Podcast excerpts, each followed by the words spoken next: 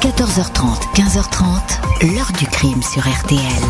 Jean-Alphonse Richard. C'est le plus grand comédien qui puisse exister. Il a réussi depuis 10 ans ou 15 ans à déjouer la justice et puis tout, ce qui est médecine.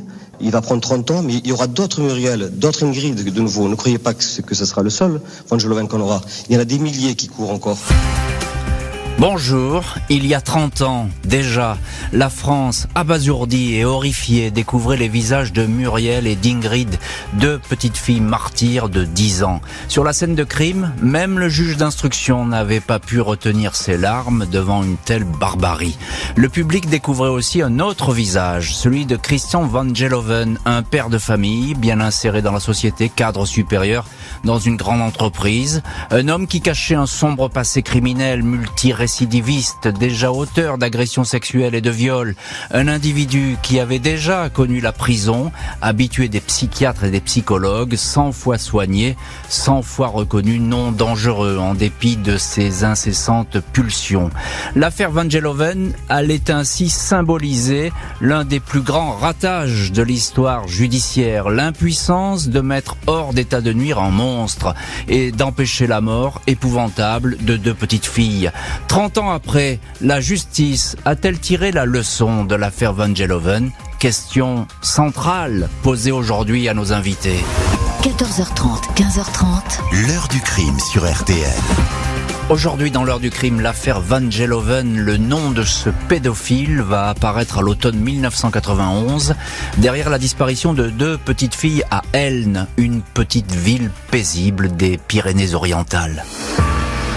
Ce samedi 19 octobre 1991, une petite blonde, Ingrid Van de Portal, et une petite brune, Muriel Sanchez, jouent dans le jardin d'une maison dans un lotissement d'Elne, au pied de la chaîne des Pyrénées.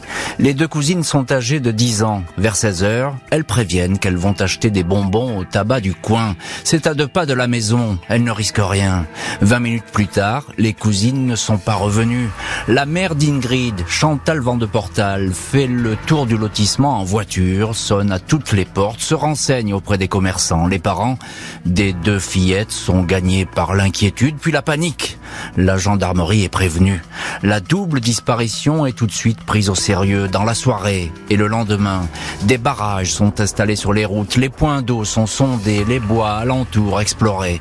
300 gendarmes et le double de volontaires, tout un village mobilisé pour participer au battu. Les parents des fillettes arpentent le terrain et ne dorment plus. Manuel Sanchez, le papa de Muriel, dira avoir passé 90 heures debout sans fermer l'œil. Aucune trace d'Ingrid et Muriel, mais un témoignage précieux, celui d'une habitante d'Elne, André Botta, se souvient d'avoir vu samedi après 16 heures les deux cousines près d'un rond-point. Elles tenaient des sachets de bonbons et rigolaient. À l'autre bout du rond-point, il y avait un homme debout près d'une voiture blanche. Il paraissait attendre quelqu'un, il a baissé la tête quand André Botta est passé devant lui. Les gendarmes disposent d'un signalement, celui d'un homme d'une cinquantaine d'années, de taille moyenne, plutôt corpulent, le crâne dégarni. Ils recherchent également une voiture blanche, peut-être de type commercial. L'enlèvement ne fait aucun doute et les jours passent. À la télé, les parents d'Ingrid et Muriel lancent un appel aux ravisseurs. Rendez les fillettes, implore-t-il. On ne portera pas plainte contre vous, on ne vous recherchera pas.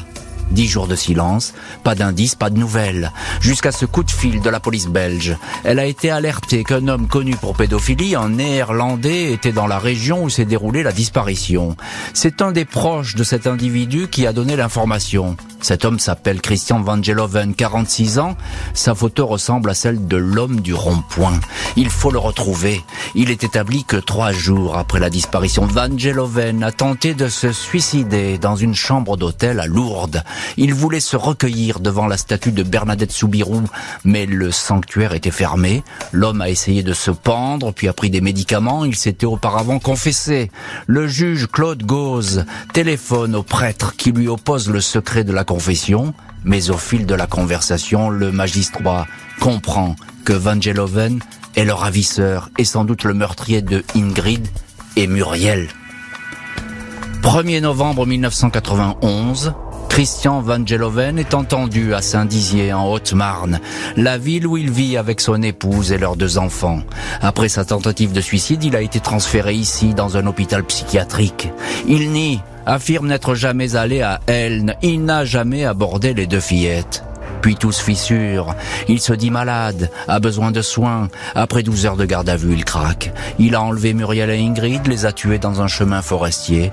La suite tient de l'épouvante. Van Geloven est ramené dans la région.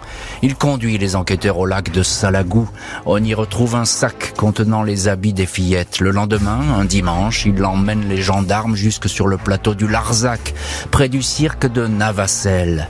Il montre du doigt une faille dans la roche, un puits de 40 mètres. Au fond, les corps dénudés d'Ingrid et Muriel, Van Geloven, se présentant comme un fervent catholique, dira qu'elle méritait mieux que cette sépulture. Voilà pour l'arrestation rapide de Christian Van Geloven. On va parler évidemment de ses antécédents, de son profil dans les chapitres qui suivent de cette heure du crime. Mais restons, si vous le voulez bien, sur le double crime euh, de ces petites filles. On a en ligne Patrick Tégéraud, bonjour. Bonjour Jean-Alphonse, bonjour à tous. Merci beaucoup euh, d'être aujourd'hui dans l'heure du crime, Patrick. Vous êtes euh, le patron du bureau RTL à Toulouse. Vous connaissez parfaitement cette affaire et vous l'avez suivi notamment euh, lors du, procès de Van Geloven. On en est, on est loin d'en être à ce point dans cette histoire. Je voudrais, Patrick Tegiro, que, que vous nous disiez, même avant l'arrestation d'un suspect ou d'un possible coupable, dans ce coin, c'est l'émoi qui prévaut dans ce village. Mais Elne, vous savez, c'est un petit village de 600 habitants et euh, tout le monde s'est mobilisé extrêmement vite. Toute la population s'est mobilisée d'abord avec les gendarmes et puis avec les les les, euh, les militaires hein, de les, les, militaires parachutistes de, de, Carcassonne qui sont venus participer au battu. Tout le monde tente mhm. de retrouver ses petites filles. C'est une émotion absolue qui est intacte et, et, qui va porter aussi les parents. Tout le monde se met à la mhm. place de ces parents qui sont dans la peine. Et euh, ben quand vous savez quand la mauvaise nouvelle, l'arrestation plutôt de de Van Geloven sera, sera annoncé par, par le maire d'Elne, on entendra des à mort dans la foule qui sera réunie devant la mairie. Et, on va voir d'ailleurs ses parents à la télé hein, implorer quasiment le, le, le ravisseur de, de, de, rendre les filles. Euh, et ils, étaient prêts à se mettre au genou du ravisseur pour qu'ils puissent leur, rendre leur enfant. Ce sont des images évidemment que personne n'a oublié, même euh, 30 ans après. Patrick, euh, sans le coup de fil de dénonciation de la police belge, euh, et qui, qui Tout dit... été plus compliqué. Voilà, c'est ça. Pris plus de temps. il aurait sans doute échappé aux recherches, Van Geloven peut-être même, non? Peut-être pas, parce que quand même, bon, on aurait fait peut-être le rapprochement avec ce personnage qui tente de se suicider à Lourdes, euh, qui a un lourd passé euh, de hmm. pédophile. Euh, peut-être qu'on aurait pu quand même rapprocher, euh, rattacher ces fils extrêmement ténus. Lourdes et très loin quand même d'Elne et, de Perpignan. Donc euh, il aurait fallu vraiment euh, une, grande sagacité aux enquêteurs pour faire ce rapprochement. et, puis, un suicide, Patrick, n'est pas forcément dénoncé aux autorités. Hein C'est pas... Absolument, absolument. Et là, il s'est agi d'un coup de fil qui vraisemblablement a pour origine la mère pas adoptif puisqu'elle n'avait fait que l'accueillir, la tante en fait de Van mm. Geloven qui a élevé Christian Van Geloven euh, d'abord euh, aux Pays-Bas puis ensuite en France à Paris, euh, qui s'est ouverte de cette situation-là en apprenant qu'il y avait vu cette, cet ennui, enfin cette, ce, ce, drame à, à, Perpignan. on a parlé à un ami policier hollandais et qui lui-même donc a prévenu ses collègues français et c'est ainsi que le, renseignement est arrivé. C'est vraiment un hasard extraordinaire. C'est un hasard et c'est très important ce que vous dites parce que ça veut dire que euh, déjà à l'époque il y a plein de personnes qui sont au courant du passé euh, criminel, du passé de pédophile de Van Geloven et que jusque là bah, il a continué à, sévir. Mais ça on va le, on va le voir au fil de, de cette heure du crime. Euh, on a également en ligne maître Étienne Nicolo. Bonjour maître. Bonjour, bonjour. Merci beaucoup euh, d'être en, ligne dans l'ordre du crime. Vous êtes l'avocat des familles de Ingrid Van de Portal et de Muriel Sanchez et vous êtes l'auteur d'un livre aux éditions JPO Collection. Jacques Pradel, notre ami Jacques Pradel qu'on salue, euh, auteur du livre Erreur judiciaire dans lequel vous, revenez évidemment sur cette euh, histoire. Maître Nicolo, un, mot déjà, l'autopsie qui est pratiquée sur les petites victimes on peut le dire, elle dépasse l'entendement, euh, cette autopsie. C'est absolument atroce ce qui, ce qui a pu se passer. C'est l'horreur absolue. Et c'est tellement horrible que Van Gelven lui-même ne reconnaîtra jamais avoir causé les blessures qui ont été constatées. Hmm. Il prétendra que euh, c'est la chute dans le cirque de Navacelle, dans cette crevasse, qui a provoqué ces blessures qui ont été constatées. Hmm. Mais les médecins légistes ont été formels. Ces blessures n'ont pu être faites par simplement la chute dans ce ravin. Je, je le disais, hein, le juge, euh, après avoir vu les corps, il va, il va s'excuser euh, devant les familles de ne pas avoir pu retenir ses larmes, tellement il n'avait jamais vu ça.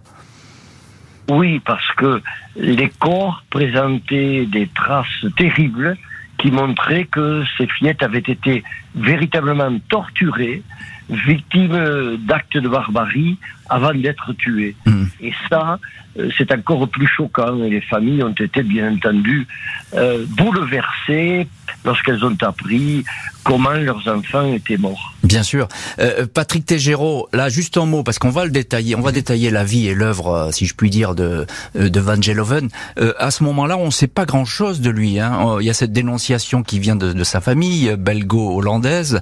Il a un casier, a priori, pas très chargé. Il a été un petit peu Oui, effacé, mais ce casier. Oui, mais il a un passé de délinquance sexuelle, c'est absolument évident. Alors c'est vrai que le casier est assez chargé, d'autant plus, vous l'évoquerez certainement, qu'il a réussi à faire Ouais, on va, disparaître. on va, l'ex- on va, on va, on va le voilà, dire. une des condamnations les plus lourdes qui a été la sienne. Et donc, Et euh, en effet, il a, il a un passé de, de, de pervers sexuel, en tout cas pas de pervers sexuel, mais euh, de, de, de délinquance sexuelle, puisque dès son plus jeune âge, il s'en prend déjà à, à sa propre sœur, ou du moins Mm. à sa demi-sœur, c'est-à-dire la, jeune fille qui a été adoptée par par euh, par le, le- son oncle et sa tante, qui, qui euh, Et- et- avec lesquels il vit. Et, donc, les- les- évidemment, les enquêteurs vont remonter le fil de, de cette histoire. L'enquête va présenter un profil du bourreau effrayant, un homme archi connu de la justice et des psychiatres. Le 5 novembre 1991, quatre jours après les aveux de Van Geloven, le village d'Elne célèbre les obsèques de Muriel et d'Ingrid, deux petites filles de 10 ans mortes au terme de souffrances inhumaines. Tout le monde est partagé entre colère, rage et incompréhension, des sentiments qui vont croître à mesure que le voile se lève sur le meurtrier. Van Geloven a beau avoir obtenu l'effacement du bulletin 2 de son casier judiciaire, celui qu'on peut être amené à présenter, il n'est pas un inconnu de la justice. Les affaires numérotées 0127, 1130 et 1128, Virginie, Catherine et Guylaine entre 8 et 10 ans, y restent répertoriées. En 1983, Christian Van Geloven, alors âgé de 38 ans, marié et jeune père d'un garçon et d'une fille, est interpellé à Orléans, la ville où il vit et où il travaille. Il a pour habitude d'attendre des petites filles devant leur école, de les faire monter dans sa voiture, de les entraîner en pleine journée chez lui alors qu'il n'y a personne, de se livrer dans sa chambre à des attouchements et même à des viols. Il ramène ensuite ses victimes traumatisées et déboussolées à leur point de départ. Le 23 août 1984, il comparaît en correctionnel. Il explique être repentant, prêt à se faire soigner pour sa pédophilie qui désigne comme une maladie. Si un salaud avait fait ça à ma fille, je l'aurais tué, dit-il. Il écope de 4 ans de prison, dont 30 mois avec sursis, obligation de soins. Il reste un peu moins de 14 mois derrière les barreaux. Les Van s'installent loin d'Orléans, à Saint-Dizier. Ils dirigent ici l'import-export d'une société d'exploitation de bois. Poste bien payé, Van Geloven fait l'unanimité auprès de ses collègues, toujours très attentionnés et souriants. Il voyage beaucoup. Pour pouvoir obtenir des visas, il demande alors l'effacement de sa condamnation au casier judiciaire. Il dit se soigner, avoir pris la dimension de ses erreurs. Les médecins n'ont pas détecté de dangerosité particulière. Son épouse, Martine, est même là pour le soutenir. Le tribunal accepte contre l'avis du parquet qui s'interroge sur une telle rédemption. Le commercial passe quelques mois aux États-Unis avec son épouse pour y monter une filiale, puis en solo se rend fréquemment en Asie, Manille, Bangkok, pays qui ferme alors les yeux sur le tourisme sexuel et la pédophilie. À son médecin, il confie avoir toujours un petit problème avec les enfants. Mais le docteur ne s'inquiète pas. Van Geloven dit être suivi par un psychiatre. Le samedi 5 juin 90, Christian Van Geloven s'exhibe sur les bords de la Marne devant Agnès et Karine. Quelques jours plus tard, une des petites filles le reconnaît au centre-ville. Il est placé en garde à vue. Il se dit une nouvelle fois malade. 17 décembre 90, Christian Vangeloven est discrètement jugé en correctionnel pour exhibitionnisme à Saint-Dizier. Il fait le signe de croix en entrant dans la salle d'audience. Procès expédié en une demi-heure. Le prévenu n'est pas considéré comme dangereux. Il est condamné à une peine de deux mois avec sursis et une amende. Le jugement est assorti d'une mise à l'épreuve de trois ans et l'obligation de se faire soigner. Les parents des fillettes n'acceptent pas cette condamnation des plus légères et cette exonération de responsabilité. Aucune ligne n'est publiée dans la presse locale. L'épouse a fait pression pour faire interdire un article. La mère d'Agnès, furieuse, va donc dénoncer l'exhibitionniste auprès de son employeur. Christian Vangeloven est licencié et va sans doute être contraint d'aller faire sa vie ailleurs. On apprendra plus tard que dans sa jeunesse, Vangeloven avait violé à répétition sa demi-sœur Isabelle alors qu'elle avait entre 5 et 12 ans, des faits que la justice a déclarés prescrits. On va voir un peu plus précisément dans un chapitre suivant ce que disaient précisément les psys, mais pour le moment, on, on s'arrête sur ce parcours finalement caché qui apparaît à la faveur de ce double crime épouvantable. Patrick Tegero, notre correspondant RTL à Toulouse, qui est euh, Christian Vangeloven, là, en, tout son parcours euh, s'étale en pleine lumière, si je puis dire. Oui, voilà, on sait que grâce à ce parcours que vous venez de, de, de préciser, on, on, a le portrait euh, d'un obsédé sexuel, d'un pervers qui ne s'en prend qu'aux enfants. Mmh. Euh, il n'a pas de problème avec les adultes, même si on lui connaît euh, de très nombreuses conquêtes. Euh, c'est quelqu'un de, de, très euh, stable dans sa vie professionnelle. Mmh. C'est quelqu'un même qui a, a, a tous les les, les, les, les, attributs de la réussite. Rendez-vous compte, son dernier emploi avant 90, qu'il quitte à cause du, du scandale fait par mmh les parents d'une de ses victimes, eh ben euh, son, son employeur était venu, venu dire lors de son procès euh, pour le procès donc du, du meurtre des petites Muriel et Ingrid euh, que c'était un personnage extraordinaire qui avait fait bondir le chiffre d'affaires de, de, de, la de, de, de, de l'entreprise euh, lorsqu'il s'occupait de, l'import-export. voilà, quelqu'un qui gagne très bien sa vie, près de 19 000 francs par mois à l'époque, ouais. c'est tout à fait considérable. C'est beaucoup. Et qui mène une double vie en fait, oui, qui a cette ça. respectabilité professionnelle, mais qui dans sa vie personnelle et sa vie sexuel est euh, absolument monstrueux. Il a deux visages, vous le décrivez bien, Patrick Tegero. Maître Étienne Nicolo, avocat des familles de Ingrid Van de Portal et Muriel Sanchez, euh, il, sait s'adapter euh, aux, interrogatoires et aux, diverses auditions des, juges ou des psychiatres, Van Geloven chaque fois, il se cherche lui-même des excuses, expliquant qu'il souffre de problèmes qu'il essaie de régler avec des médecins, expliquant qu'il croit parfaitement en Dieu, qu'il y a chez lui deux êtres différents, le bon et le mauvais Vangeloven. Et donc, il essaie d'attirer la pitié de ceux qui l'interrogent ou de ceux qui le jugent. Et, et, il y est parvenu souvent. Et, et il y est parvenu, vous, faites bien le dire, et, je, je poursuis ma question, maître Nicolo. Ce qui frappe dans ce parcours, déjà à ce moment-là, c'est la récidive, incroyable. Il y a, rien ne l'arrête. Euh, comment ça se fait que tous les pare-feux aient pu comme ça voler un éclat sur son passage? Alors, tout a volé un éclat à cause des experts. Ce sont les experts qui, dès le départ, ont indiqué que Van Geloven n'était absolument pas dangereux, qu'il ne présentait aucun problème particulier, qu'il avait une personnalité banalement névrotique. Et donc, les magistrats qui font confiance aux experts considèrent que Van Geloven n'est pas dangereux. Alors qu'il aurait fallu, à cette époque-là, l'éliminer de 1990.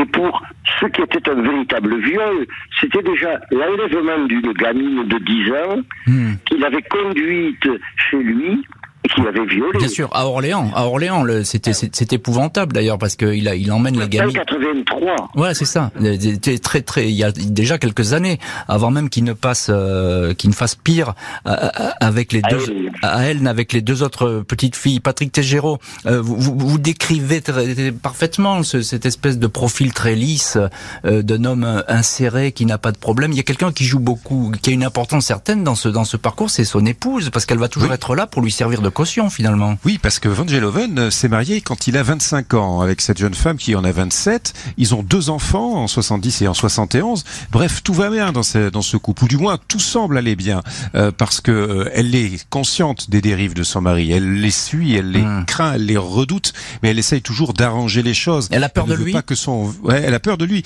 Elle ne veut pas que son, ver- son, son rêve soit brisé. Mais tout de même, elle sait que quand il est allé trop loin, après l'affaire de Perpignan, quand euh, il lui est autorisé d'aller la voir, d'aller voir son mari après ses aveux, elle lui dit euh, c'est dommage que tu aies survécu à ta tentative de suicide. À, à- à ce Donc point-là. quelque part, Donc, elle se protégeait, elle Ah. se protégeait elle-même, quelque part en le protégeant lui. euh, Est-ce qu'elle elle, elle a failli être inquiétée à un moment donné, non? Parce qu'on on, on s'y perd un peu. Il y a ce On aurait pu imaginer une complicité, permanent. Or, Ouais. or, or- or ce n'est pas, or ce n'est pas du tout le cas. Par contre, lui, il prend tous les risques, comme vous l'avez dit. Il n'hésite pas à emmener ses victimes chez lui quand il y a personne. Il pourrait croiser ses enfants, il pourrait croiser sa femme. Non, non, il emmène ses victimes chez lui pour les violenter. C'est extraordinaire. Et, et vraiment, euh, quand euh, il se fait attraper euh, à, à Orléans, je crois que non, c'est plutôt euh, en 90. euh, je crois qu'il est, il a agi avec un scooter blanc. Euh, il est repéré parce qu'il euh, utilise ce scooter blanc qu'il donnera plus tard à sa fille. Et euh, à l'époque, euh, bien, il est pris pour un fait, mais il est soupçonné de bien d'autres, puisque l'on parle à l'époque d'un pervers en scooter blanc qui circulait dans, dans cette ville. Mais- Euh, ce, personnage perd totalement la notion de la réalité quand il est emporté par ses pulsions, puisqu'il prend vraiment tous les risques et il se fait avoir très simplement parce qu'il ne se protège pas. Une de ses victimes repère par exemple ses initiales sur un mouchoir. C'est assez extraordinaire. Il ne se protège de rien. Hmm. Euh, il va jusqu'au bout Oui, de il, ce il- qu'il il veut une, faire. une espèce de pulsion euh, irrépressible, Totalement. certes, mais en tout cas, il y a ce sentiment d'impunité qui est très fort chez lui. Encore un petit mot, euh, maître Nicolo. Euh, on parlait des pare-feux qui ont sauté, de cette justice qui n'a pas peut-être fait son travail, avec ses euh, intoxiqués par les experts. La justice, dans ce cas-là, selon vous, parlons franchement et cash, elle est inefficace ou bien elle s'en fout? Non, elle est inefficace, mais elle est inefficace parce qu'elle est amenée à suivre des conclusions de personnes qui sont techniquement qualifiées, les experts psychiatres, et elle tient compte de leurs avis pour prendre une décision. Van Geloven est un homme qu'il aurait fallu éliminer, euh, sortir de la société dès 1983. Et euh, ça n'a pas été fait parce que des psychiatres... Oui, oui, évidemment. On, on- on dit, on dit le contraire finalement, et on les a, on- et on les a suivis. Christian Van Geloven passe ainsi entre les gouttes, esquive la justice au point de ne jamais rendre des comptes. Il ne cesse de réclamer des soins et de l'aide, mais semble passer maître dans l'art de détourner les soupçons des juges et des psychiatres. Octobre 1991, dix mois après sa condamnation pour exhibitionnisme devant deux petites filles à Saint-Dizier, suivi de son licenciement, Christian Van Geloven est désœuvré et livré à lui-même. Le 7 octobre, alors qu'il est en pleine période de mise à l'épreuve après son dernier jugement, il suit à nouveau la petite Agnès sur les bords de Marne. Celle-ci s'enfuit rentre chez elle, la police est prévenue. Le commissaire de Saint-Dizier tente de minimiser les faits. Il s'agit tout au plus, selon lui, d'une rencontre fortuite. Il indique à la famille que Monsieur Van Geloven n'est pas détenu et est libre d'aller et venir. La mère d'Agnès est surprise, elle ne veut pas en rester là. Elle décide d'alerter le tribunal pour enfants. La juge d'application des peines, Maria Pia Monet, l'écoute attentivement. Le 11 octobre, Christian Van Geloven est convoqué. Il nie avoir suivi ou observé la petite Agnès. La juge doute de sa version. Elle lui conseille de quitter la région. Christian Van Geloven part pour Paris où son fils dispose d'un studio. Il est accompagné de son épouse. Il décide ensuite de se rendre seul dans le sud de la France, à la région de Toulouse, pour répondre à des offres d'emploi. Des amis lui ont prêté un appartement à Collioure, aux stations balnéaires des Pyrénées-Orientales. Il prend donc la route, fait un crochet par Orléans, ville où il avait été emprisonné en 1984 après son premier procès, puis rejoint Collioure aux alentours du 17 octobre. Il n'a alors aucun rendez-vous professionnel. Il se rend à la piscine municipale, observe les petites filles qui s'y trouvent, mais elles sont surveillées. Il ne peut pas passer à l'action. Le samedi 19 octobre, c'est par hasard qu'il prend la direction de la commune d'Elne, là où il va apercevoir, près d'un rond-point, les silhouettes de Muriel et d'Ingrid. Maître Étienne Nicolo, qu'on a en ligne aujourd'hui dans l'heure du crime, avocat des familles de Ingrid Van de Portal et Muriel Sanchez et auteur du livre Erreur criminelle aux éditions JPO. Euh, on peut dire qu'il y a des signaux d'alerte qui s'allument sans arrêt sur la route de euh, de cet individu euh, et qui présagent d'un passage à l'acte qui peut va être peut-être de plus en plus dramatique. Oui, on s'aperçoit que dès 1983, c'est-à-dire huit ans avant les crimes commis à Elne, il a déjà commis un premier crime sur une gamine de 10 ans. Hmm. Et alors qu'il aurait dû à ce moment-là être soit éliminé de la société, soit au moins surveillé attentivement, il n'effectue que 14 euh, mois de prison. 14 mois de prison pour un véritable crime sur une enfant, c'était inadmissible. Il n'est pas suivi à ce moment-là. Il n'est pas suivi et il va récidiver. Vous l'avez dit, entre-temps, il va dans des pays étrangers où manifestement il rencontre des enfants sur lesquels il se livre à des euh, actes sexuels qui dans ces pays sont plus ou moins tolérés. Donc c'est un prédateur et un prédateur qu'on n'a pas mis hors d'état de nuire assez tôt. Euh, Patrick Tégéraud, euh, maître Étienne Nicolo parle d'un prédateur et effectivement euh, dans ces dernières heures, ce que l'on sait de lui avant qu'il ne passe, si je puis dire, à, l'action à Elne, il y a toute la, je veux dire la, trajectoire de quelqu'un qui va s'en prendre violemment à des enfants. Ça ne fait pas l'ombre d'un doute. Et il a prévu les appâts. C'est un, c'est un chasseur. Il a prévu les appâts. Il a prévu. Il s'est acheté une laisse parce qu'il veut faire croire que il a perdu son chien s'il aborde des enfants. Hmm. Il a acheté un album d'Astérix qu'il laisse euh, à l'arrière de sa voiture. Euh, voilà. Il a emmené aussi avec lui un instrument sexuel qu'il a acheté euh, presque dix ans, des années plus tôt à, à, à San Francisco, quelque chose d'absolument ignoble qu'il utilisera d'ailleurs sur sur les enfants et qui les massacrera. Euh, voilà. Il a, il a tout organisé. Il a tout prévu. Quelque part, ce, ce départ vers le sud de la France, euh, après avoir été euh, évincé de, du poste extraordinaire qu'il avait, où il gagnait très très bien sa vie à cause justement euh, d'une condamnation pour pour un attentat à la pudeur. Et eh bien là, il se dit peut-être que là, il lâche les freins quand mmh. il quand il arrive dans les dans les Pyrénées-Orientales. Et il est seul. Et il est seul. Il est entièrement seul. Il a un point de chute qui est cet appartement de Collioure dont il va récupérer les clés. Il appartient à un voisin, euh, un de ses voisins à Bar-le-Duc, et euh, il est seul avec ses tourments et en même temps il est libre. Il est à un endroit où personne ne le connaît. Il a encore plus ce sentiment d'impunité qu'ailleurs. Christian Van Geloven, pédophile et meurtrier de deux petites filles, va comparaître une troisième fois devant la justice. Une cour d'assises cette fois. Il risque la prison à perpétuité. Ce lundi 21 mars 1994, Christian Van Geloven, 49 ans, pénètre sous les huées de la foule dans le palais de justice de Perpignan. Les familles de Ingrid Van de Portal et de Muriel Sanchez ont obtenu l'autorisation de pouvoir s'asseoir face à l'accusé afin de pouvoir scruter, dévisager et peut-être essayer de décrypter l'homme qui a brisé leur vie. Van Geloven, crâne chauve, lunettes, visage épais, à le regard fuyant. Il fait le signe de croix et baisse fréquemment la tête comme s'il ne voulait pas être reconnu. Il déclare d'emblée qu'il est malade et qu'il faut qu'on le soigne, mais les experts le considèrent conscient et responsable de ses actes. Malgré une autopsie accablante, Van Geloven reconnaît les meurtres mais nie les viols. Pour le reste, ses réponses sont confuses. Je ne sais pas, je ne sais plus, répond-il. Pourquoi avoir tué? demande le président. Je ne sais pas. Une surenchère de pulsions. Je suis comme le lait sur le feu. L'avocat des familles Sanchez et Van de Portal, maître Étienne Nicolo, indique que chez Van Geloven, le mal est naturel. Il le décrit comme un manipulateur. L'avocate de l'accusé, maître Martine Figueroa, indique On ne choisit pas d'être pervers. Il faut admettre que cet homme-là n'est pas comme nous. A-t-on envie de le regarder? Non, il nous dérange. L'avocat général s'adresse à Van Geloven. Même si vous exprimiez des regrets, nous ne vous croirions pas. Le 25 mars, après quatre jours d'audience et seulement deux heures de délibéré, Christian Van Geloven est condamné à la perpétuité avec une peine de 30 ans de sûreté. Maître Étienne Nicolo, vous êtes bien, évidemment à ce procès, avocat des familles de Ingrid Van de Portal et Muriel Sanchez.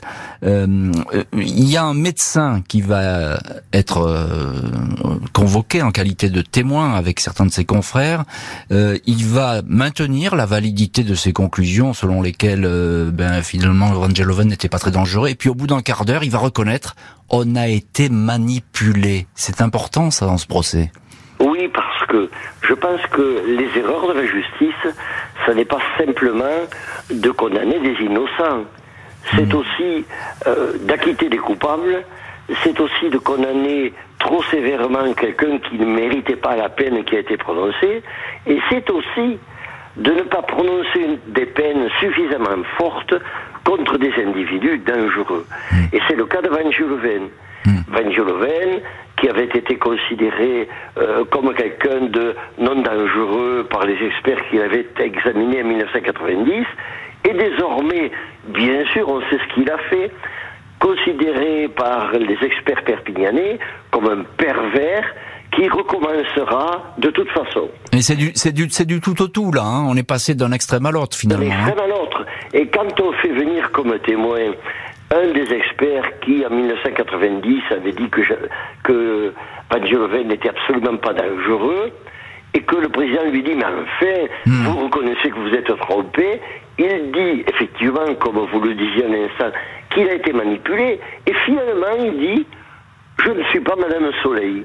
Ah oui. bah, Sauf que aux experts, on leur demande de Ouais. prévoir ce qui va se passer. Ouais, ouais, et puis effe- effectivement, euh, on, on leur demande sans doute pas d'être Madame Soleil, mais en tout cas d'avoir euh, euh, des, des- vision une- claire. une, vision claire et des informations fiables, parce que là, Absolument. eff- effectivement, c'est pas du tout le cas. Euh, Patrick Tégéraud, notre euh, euh, correspondant, le patron du bureau RTL à Toulouse, comment est-ce qu'il se comporte, comment est-ce qu'il apparaît, Van Geloven, à ce procès? Ah ben il est là pour euh, se faire plaindre. Euh, il dit au président d'entrée de jeu, je vais pas nier que je suis pédophile, ça je le sais.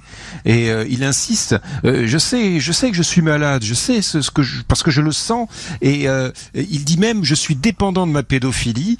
Et il en est même à regretter que la, il le dit hein, euh, lors de l'audience, que la castration chimique et la lobotomie ne soient pas autorisées en France. Ah, il souhaite être traité de cette façon-là. Je- je- C'est assez terrible. C'est terrifiant et je suppose que les, les regards des familles des victimes, euh, les deux les deux familles Sanchez et Van de Portal, c'est effarant pour d'entendre tout ça.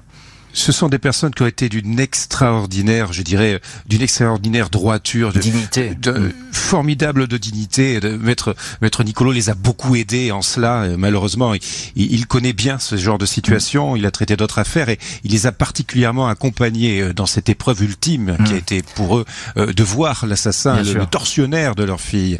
Et euh, euh, pour revenir à maître Nicolo et, et à, à- à ce qu'il a dit aux experts, je me souviens très bien, maître, vous me corrigerez si je me trompe, que vous avez dit voilà, euh, vous avez eu des, des collègues un petit peu négligents. Vous avez laissé dans la nature une bombe à retardement. Van Geloven était une bombe à retardement qui a explosé à Elne. Maître Nicolo, c'est ça, vous, c'était vos propos, la bombe à retardement. Oui, je pense que euh, il était évident dès 1990 que Van Geloven était un être extrêmement dangereux. Ouais, mais mais une, mais une bombe, maître, et vous le savez très bien, c'est quelque chose qui se repère, même si elle est à retardement. Ouais. euh, on- on peut penser qu'un jour ou l'autre, euh, il faudra la désamorcer, et ça n'a pas été le cas. Et ça n'a pas été le cas. La justice a été trop indulgente, indulgente vis-à-vis de lui. Bien sûr. Quand, euh, euh, en 1990, quelques mois avant, il comparait devant un tribunal correctionnel pour s'être exhibé, il est condamné à deux mois de prison Hmm. Oui. avec sursis. Ce qui, ce, ce qui est évidemment ridicule. Même l'un euh, des avocats de Van Geloven va évoquer l'extrême dangerosité de cet homme et l'impossibilité de le laisser en liberté. Christian Van Geloven va purger sa longue peine en sachant qu'il ne sortira sans doute jamais de prison. Le 6 août 2011, l'administration pénitentiaire annonce le décès de Christian Van Geloven à la prison d'Insisheim, en Alsace, où il était incarcéré. Le pédophile tueur est mort à 66 ans des suites d'un cancer. Lors de sa condamnation, sa demi-sœur Isabelle s'était réjouie de cette lourde peine, estimant que cet homme qui l'avait violé durant de longues années lui avait volé son existence. À l'annonce du décès, les familles de Muriel d'Ingrid font alors part de leur soulagement, mais indiquent qu'elles ne seront sans doute jamais apaisées. On n'arrive même pas à savoir comment on a fait pour survivre, témoignent Chantal et Gilles Van de Portal, les parents d'Ingrid. Manuel Sanchez, le papa de Muriel, s'interroge. Les petites sont parties, l'assassin est mort, la douleur est insupportable et intacte, même avec le temps, il nous a tués tous, à moitié. L'avocate de Christian Van Geloven, maître Martine Figueroa, estime que son client ne serait jamais sorti de prison. Il avait un tableau psychiatrique effrayant, dit-elle. La famille du détenu ne le visitait plus à la centrale d'Insisheim. Des proches qui n'ont pas réclamé sa dépouille. Christian Van Geloven a été enterré dans une fosse commune. Maître Étienne Nicolo, avocat des familles de Ingrid Van de Portal et Muriel Sanchez, euh, dans votre livre Erreurs criminelles, l'affaire Van Geloven est classée au chapitre, je cite, graves erreurs d'appréciation. Euh, Qu'est-ce que ça veut dire et est-ce que les choses ont changé, maître, depuis cette affaire? Non, ça ne peut pas changer parce que la justice fait trop confiance aux experts et c'est inévitable. Quand euh, un juge d'instruction est désigné dans une affaire, il n'a ni le temps ni les compétences pour faire, par exemple, une autopsie. Mhm. Donc il désigne un médecin légiste en qualité d'expert. Le juge d'instruction n'a aucune compétence pour juger des capacités mentales d'un d'un accusé ou d'un futur accusé.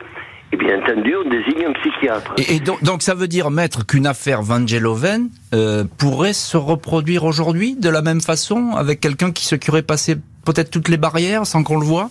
Absolument. Euh, Van Geloven a trompé des experts. Et les experts, donc, se sont laissés prendre aux paroles lénifiantes de Van Geloven, qui, soit devant les experts, soit devant les juridictions, disait qu'il avait des pulsions, mais qu'il les regrettait. Sauf que les experts ont reconnu, après, que même ces tentatives de suicide étaient factices. Donc Van Geloven a su jouer sur les experts qui ont considéré qu'il n'était pas dangereux. Voilà, et, et- il était. et- et quand, et quand ils l'ont, ils s'en sont aperçus, c'était évidemment euh, trop tard. Patrick Tégéraud, correspondant RTL à Toulouse, euh, des familles, je le disais, euh, brisées à jamais, hein, ces, ces, ces, ces familles de victimes. Ah oui, bien sûr, vous l'imaginez, c'est tout à fait terrifiant ce qui leur est arrivé. La façon dont elles se sont comportées est, superbe de dignité, je le rappelle encore. Euh, je me souviens des, des propos euh, euh, de, la maman d'Ingrid, qui, était encore traumatisée par le fait de ne pas avoir tenu la main de sa petite fille quand elle souffrait et avant qu'elle meure.